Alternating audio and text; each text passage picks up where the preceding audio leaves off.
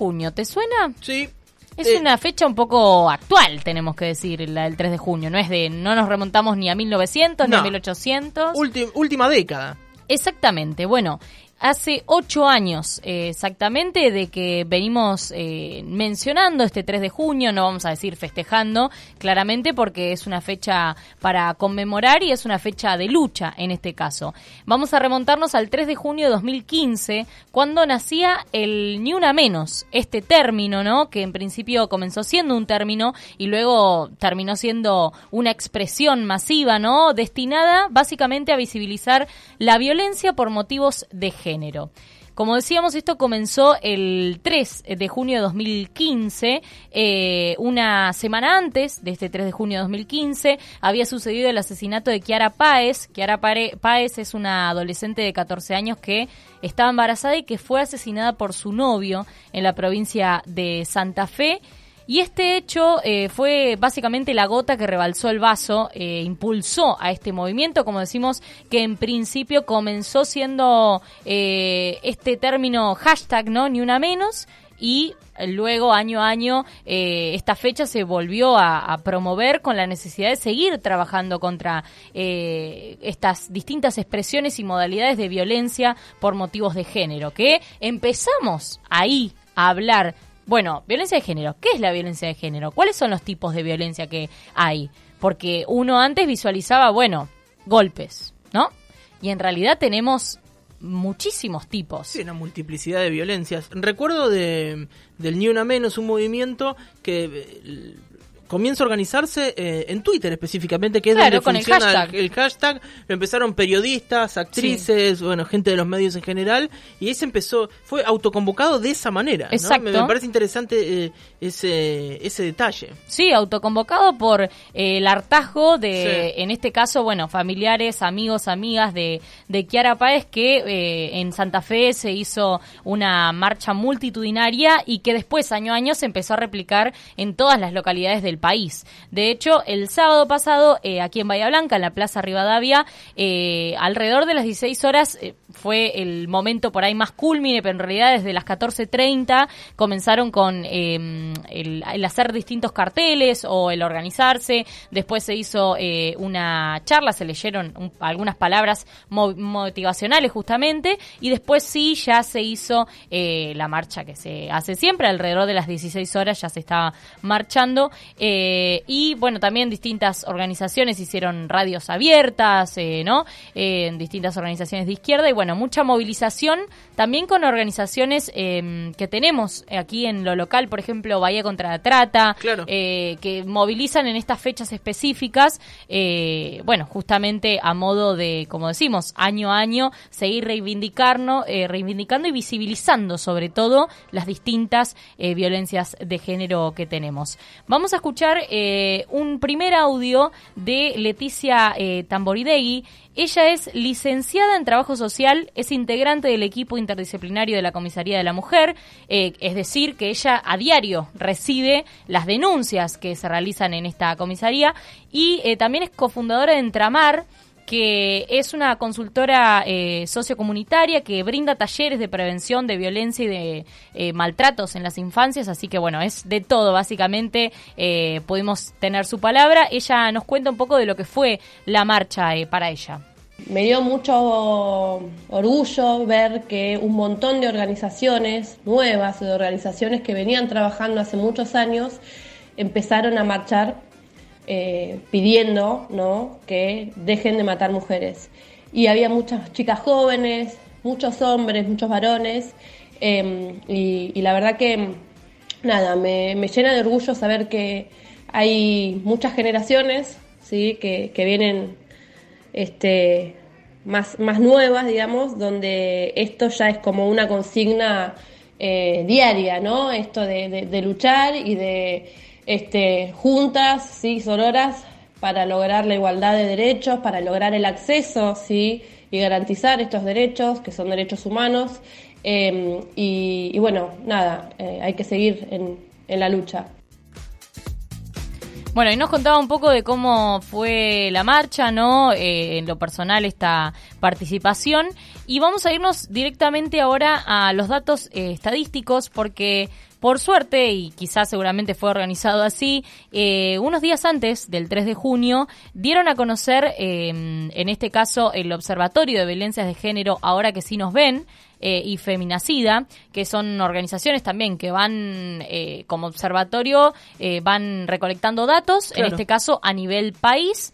Así que sacaron el informe de femicidios en Argentina, que es el más actualizado que vamos a encontrar justamente. Datos alarmantes, debo decir, eh, para lo que van ya estos ocho años que tenemos del Ni Una Menos. Estos datos son del 3 de junio de 2015 al 25 de mayo del 2023, es decir, hace un par de días atrás. Sí. En total, 2.257 femicidios desde este primer Ni Una Menos. Tremendo. Cualquier pueblo de, de la zona acá alrededor de Bahía, para que te des una idea del volumen. Exactamente. Sí, e-, es, tremendo esa comparación que hiciste, no, no la había pensado de esa forma. Eh, es un número alarmante, como decimos, ocho años. En ocho años, 2.257 femicidios. Después lo que hacen es desglosar un poco esta información eh, que han eh, recabado. Seis de cada diez femicidios ocurrieron en la vivienda de la víctima y en manos de sus parejas o exparejas. Esto que decimos siempre de que la violencia muchas veces, o en este caso, como decimos en la mayoría de las veces, es en la misma, en el mismo hogar en el que vive eh, la, la, mujer, en este caso, que está sufriendo la misma violencia, ¿no? Es, esto de, bueno, qué difícil, porque tenés que, primero tenés que salir para hacer denuncia, o tenés un momentito con tu teléfono, pero a la vez estás viviendo con tu agresor. O sea, más peligro que ese no hay, ¿no? Sí. Y esto de que sea pareja o expareja que también, bueno, es algo alarmante y algo reiterado, sobre todo. Eh, otro dato es que una de cada cinco mujeres asesinadas habían realizado una denuncia previa o tenían medidas de protección, lo cual es más alarmante todavía. ¿Qué pasa con, bueno, se llega el paso eh, psicológicamente hablando y también de, de todo lo que conlleva de ir y hacer la denuncia? ¿Qué pasa con esas denuncias? ¿Se activan? ¿No se activan? ¿Son cajoneadas? Si se activan, se tiene eh, una medida de protección. ¿La medida de protección se cumple? ¿No se cumple? Aparentemente, los datos eh, lo dicen, ¿no? Una de cada cinco mujeres habían realizado esta denuncia y tenían medidas de protección eh, dentro de estos femicidios. Otra cuestión que también es importante, se ha medido quiénes de estas mujeres eran madres, claro. ¿no? En estadísticas y al menos 1.932 niños y niñas quedaron sin madres. Es decir, eh, sumamos a esto de que las mujeres conviven con sus agresores, también están los niños, las niñas de por medio. Sí. Que se quedan sin la madre y con eh, el padre preso. Exacto. Eh, en el mejor de los casos. ¿Y cuántos casos hay eh, que se suicidan después de, asesinar a la mujer, no? Sí. Eso lo hemos encontrado un montón de veces que la resolución termina siendo esa, ¿no? Y a uno le queda como una sensación medio amarga de justicia, ¿no? Y tener niños y niñas también en la misma situación de violencia, ¿no? Que se vio en el hogar es mucho más difícil psicológicamente hablando, ¿no? Porque mm, es tanto el, eh, eh, lo que se envuelve, ¿no? En esa, bueno, no, pero esta persona me quiere, y pero están los nenes, y seguramente eh, ese vínculo también juega con lo de los chicos. Bueno, no, mirá, están los nenes. es muy difícil todo lo que hablamos, ¿no? Y, y, por eso, bueno, la mayoría de los casos también en estos, en donde la violencia sucede en las casas y están los niños y las niñas, bueno, son estos 1932 niños y niñas que se quedaron sin sus madres. Eh, otra de las cuestiones súper importante y que acá vamos a detenernos es que eh, todavía los, los medios de comunicación no cubren en su totalidad lo que son los transfemicidios. Eh, que ocurren y tienen unas cifras, bueno, que por lo menos las que, la que salieron desde el observatorio eh, son las que se pudieron recabar, como, como, decimos, porque no, realmente no se tienen no se sabe mucho al respecto, eh, lo cual, bueno, nos habla, ¿no? trajimos el otro día la ley de identidad de género y distintas cuestiones y todavía estamos hablando eh, de transfemicidios. Es tremendo, tremendo realmente. Así que eh, son pocos los datos al respecto que, que, se han dado a conocer en este caso. Em, acá los tengo, es de, lo repetimos, desde el 1 de enero del 2020 al 25 de mayo del 2023. En el 2020 fueron 8, en el 2021 también 8 2022 10 y en el 2023, o sea, en seis meses, Sí, en lo que va del año. 3. Ya tuvimos tres transfemicidios. Estos son los datos de lo que se conoce, porque hay muchos más, pero no se habla de estos mismos. Eh, un poco, bueno, estas son las, eh, en general, ¿no? En cuanto a estadísticas, lo que se tiene a nivel país. Eh, desde el observatorio, por supuesto, que, que en su publicación dicen que continúan denunciando eh, que desde que dijimos el Ni Una Menos, una mujer fue asesinada cada 31 horas es decir, una mujer asesinada todos los días por el simple hecho de ser mujer, básicamente.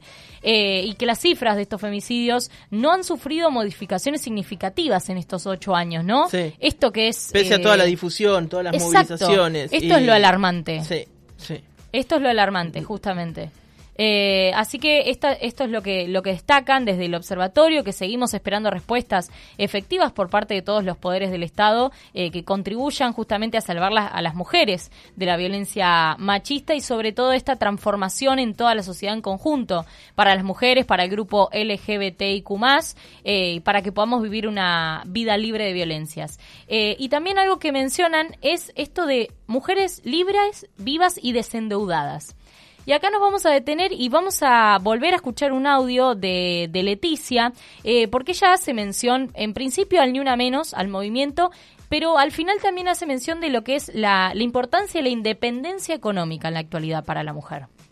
A partir de Ni Una Menos no, no me siento en soledad en esta lucha diaria, digamos, porque siento que hay eh, un montón de mujeres, un montón de organizaciones, de hecho hu- hubo nuevas organizaciones que, se juntaron justamente para trabajar, para contener, para acompañar, para asesorar a mujeres que son víctimas de situaciones de violencia. Eh, y si bien contamos con un marco normativo que es, eh, digamos, ejemplo en lo que es Latinoamérica, y ha habido muchísimos avances, entendemos que falta muchísimo, eh, porque si bien tenemos los mismos derechos, todavía no podemos hablar de igualdad y mucho menos de equidad. Y una de las cuestiones principales, y prin- principalmente, digamos, post pandemia, tiene que ver con que, eh, y es una de las cuestiones que, creo que hay que trabajarlas sobremanera, eh, es que, digamos, sin independencia económica es imposible poder salir de los círculos de la violencia. Estamos hablando de que es eh, muy difícil poder salirse de, de una situación de violencia, ya sea física, psicológica, pero a eso le sumamos el agravante de la cuestión de la crisis económica y social y la realidad nos muestra que es imposible eh, cortar una relación de, de violencia o salirse, digamos, de un círculo de violencia cuando no hay independencia económica. Por eso es importante poder brindar la información necesaria, poder garantizarle a las mujeres ¿sí? eh, las herramientas que tienen para poder mejorar su calidad de vida y que se les pueda explicar y que puedan ver que hay otra oportunidad de tener una vida distinta. Bueno, acá algo importante justamente que, que se destaca esto de la independencia económica, porque si vemos, eh, eh, esto es lineal, ¿no? Existe la brecha salarial, por un lado, existe que las mujeres no ocupen cargos de poder, todo está diseñado para que nosotras no podamos tener esta independencia económica. Entonces visualicemos en eh, una mujer que vive con sus hijos, que convive con su agresor, ¿a dónde puede ir? Si depende de quizá de ese ingreso y de, de ese dinero que está ahí, no tiene otra familia, ¿a dónde va? Bueno, ocurre también mucho cuando las parejas se divorcian, el incumplimiento de la cuota alimentaria es altísima. Totalmente. Eh, hemos hecho nota incluso acá en el programa hablando de eso. No quiero errar, pero eh, era más del 50% los que no cumplen en la provincia de Buenos Aires. Digo, es un, un número altísimo. Sí, sí, en lo, en lo que es económico, bueno, un capítulo aparte que por ahí podemos desglosar otro día, pero eh, me parecía importante destacar esto justamente que, que nos comentaba Leticia, eh, porque se está trabajando con estas mujeres de que puedan generar esta independencia económica para poder salirse más fácilmente de estas situaciones eh, de violencia. En cuanto a las denuncias, eh, volvemos a, a comunicar, Leticia eh, Tamborindegui es eh, justamente ella está trabajando en el equipo interdisciplinario de la Comisaría de la Mujer, es decir, lo ven a diario, por supuesto que no, no podemos tener las estadísticas al respecto, pero sí que eh, la cantidad de denuncias han aumentado en los últimos tiempos, es decir, el, desde antes del 2020 había una cantidad de denuncias similar a la actualidad. En el 2020 bajaron esas denuncias y hoy tenemos esa misma cantidad. Y lo que sí ha aumentado, que nos comenta Leticia, es que son las consultas con los equipos de profesionales y los llamados al 911, de denuncias en cualquier eh, momento. O sea, que no se espera o las mujeres con, al tener tanta información no esperan a que estén ya en una situación límite, sino que piden piden eh, asistencia psicológica, consultan, bueno, me está pasando esto, estoy viviendo esa situación, en los principios de la violencia, ¿no? Recordamos, violencia psicológica, violencia económica, violencia sexual, no solamente son esperar a, a que esté a punto de matarme, ¿no? Eh, y ahora ya vamos conociendo y nos vamos dando cuenta de todas estas este tipo de violencias y por eso Leticia destaca eh, cómo se trabaja con estos equipos y la importancia de esos llamados al 911 y que en el último tiempo hayan crecido. También algo importante es que eh, las denuncias también se están haciendo ahora a través de la aplicación del Ministerio de Seguridad, que es 144, la buscan así, eh, y es una aplicación que lo puedes hacer con tu teléfono, vía WhatsApp, porque tampoco a veces se puede realizar el llamado y es un poco complejo. Eh, así que distintos tipos de denuncia y eso es, importante. Y vamos a escucharla a Leticia, que ella también nos, nos habla al respecto. Hay muchas denuncias que se están haciendo no únicamente en la sede de Comisaría de la Mujer, sino en el resto de las comisarías de seguridad. Con lo cual, eh, no solamente se, entiende, digamos, que la atención es en nuestra comisaría, ¿sí? sino que también eh, ahora se capacitó al personal eh, y, y, en cualquier comisaría, sea la primera, la segunda, digamos, las comisarías de seguridad, se puede hacer una denuncia por violencia familiar y violencia de género.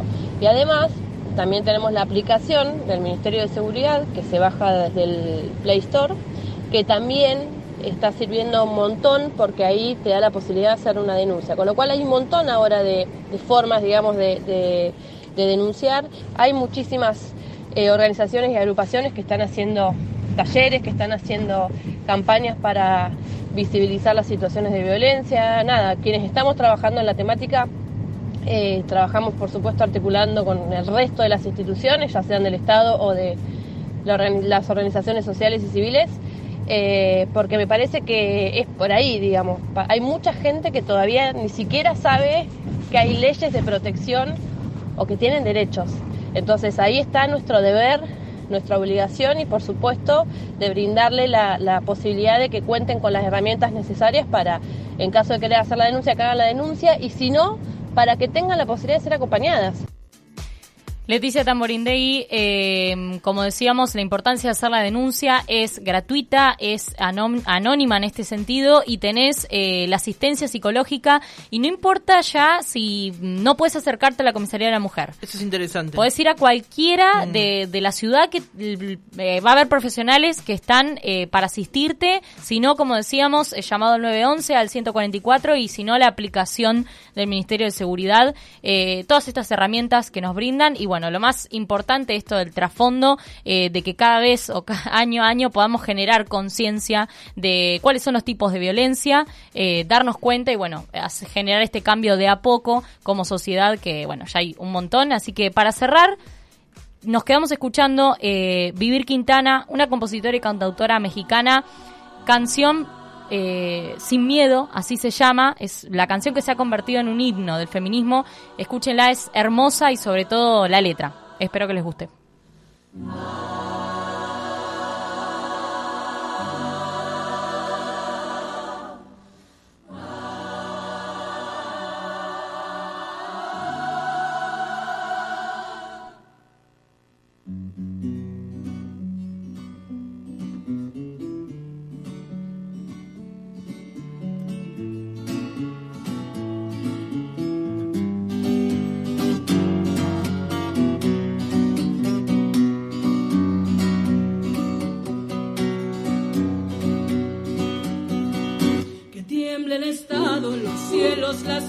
Que tiemblen los jueces y los judiciales.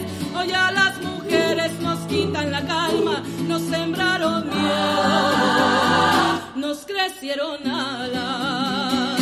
A cada minuto de cada semana nos roban amigas, nos matan hermanas, destrozan sus cuerpos, los desaparecen. No olvides sus nombres, por favor, señor presidente. Las compas luchando en reforma, por todas las morras peleando en Sonora, por las comandantas luchando por Chiapas, por todas las madres buscando en Tijuana. Cantamos sin miedo, pedimos justicia, gritamos por cada desaparecida. Que resuene fuerte, nos queremos vivas, que caiga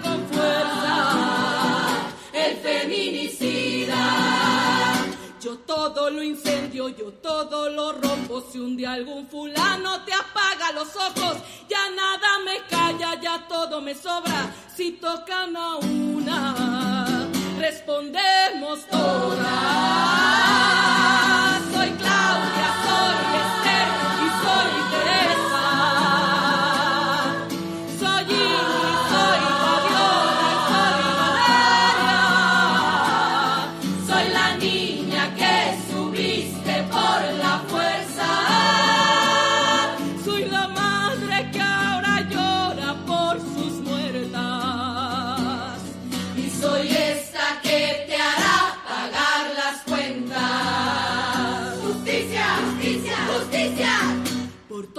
Las compas marchando en reforma, por todas las morras peleando en Sonora, por las comandantas luchando por Chiapas, por todas las madres luchando en Tijuana. Cantamos sin miedo, pedimos justicia, gritamos por cada desaparecida. Que resuene fuerte, nos queremos vivas, que caiga con fuerza el feminicida que caiga con fuerza el. Total normalidad. Por Radio Urbana.